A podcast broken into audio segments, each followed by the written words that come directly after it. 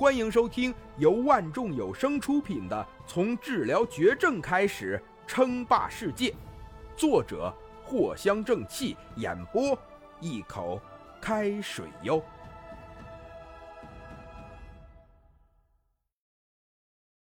第六十八集，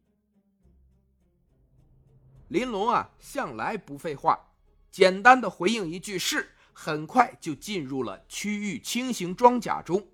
作为一名正式士兵，林龙能被系统给挑中，正是说明了林龙的军事素养极高。驾驶区域装甲只是林龙的能力之一而已。嗖嗖嗖。一路上进行滑行，林龙跟着林峰，很快就来到了基地的主电梯。这个主电梯异常的庞大，容纳几十辆汽车都不是问题。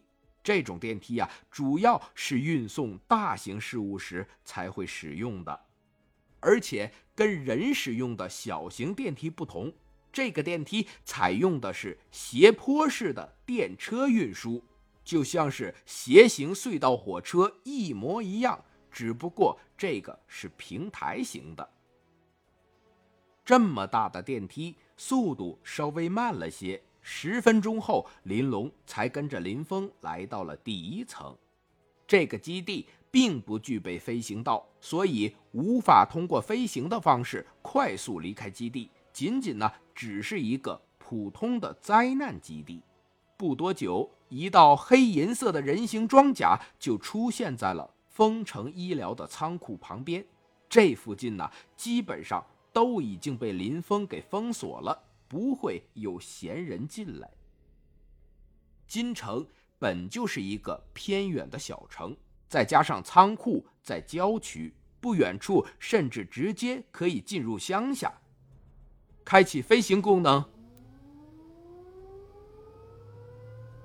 立刻，两道清洁的身形急速拔高，甚至因为速度过快，发出了刺耳的啾啾声。初速启动就已经超过了音速，发出了音爆。区域轻型装甲最为强大的地方就是高空支援和突袭打击，就好像是战机一样，飞快地跑过来，打一套就溜。因此，这区域轻型突击甲上并不能装备太多的武器弹药，往往会一瞬间倾尽自己的所有弹药，然后回城进行弹药补充。而这些武器通常威力巨额强大。林先生，五十七公里外发生了一件小情况。忽然间，天网。进行了提示。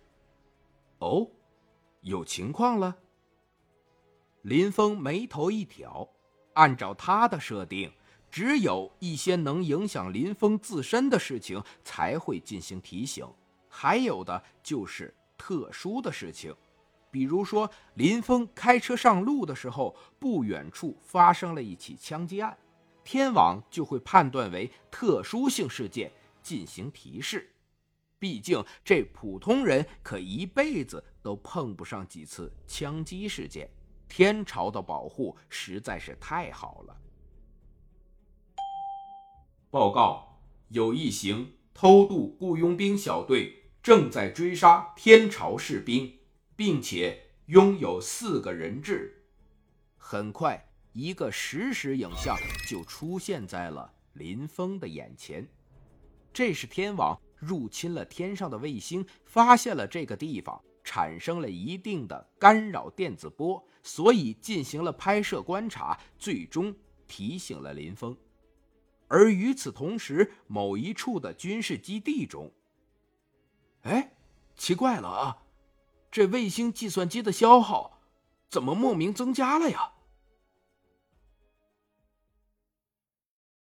本集播讲完毕。感谢您的收听，该版权授权由万众有声提供。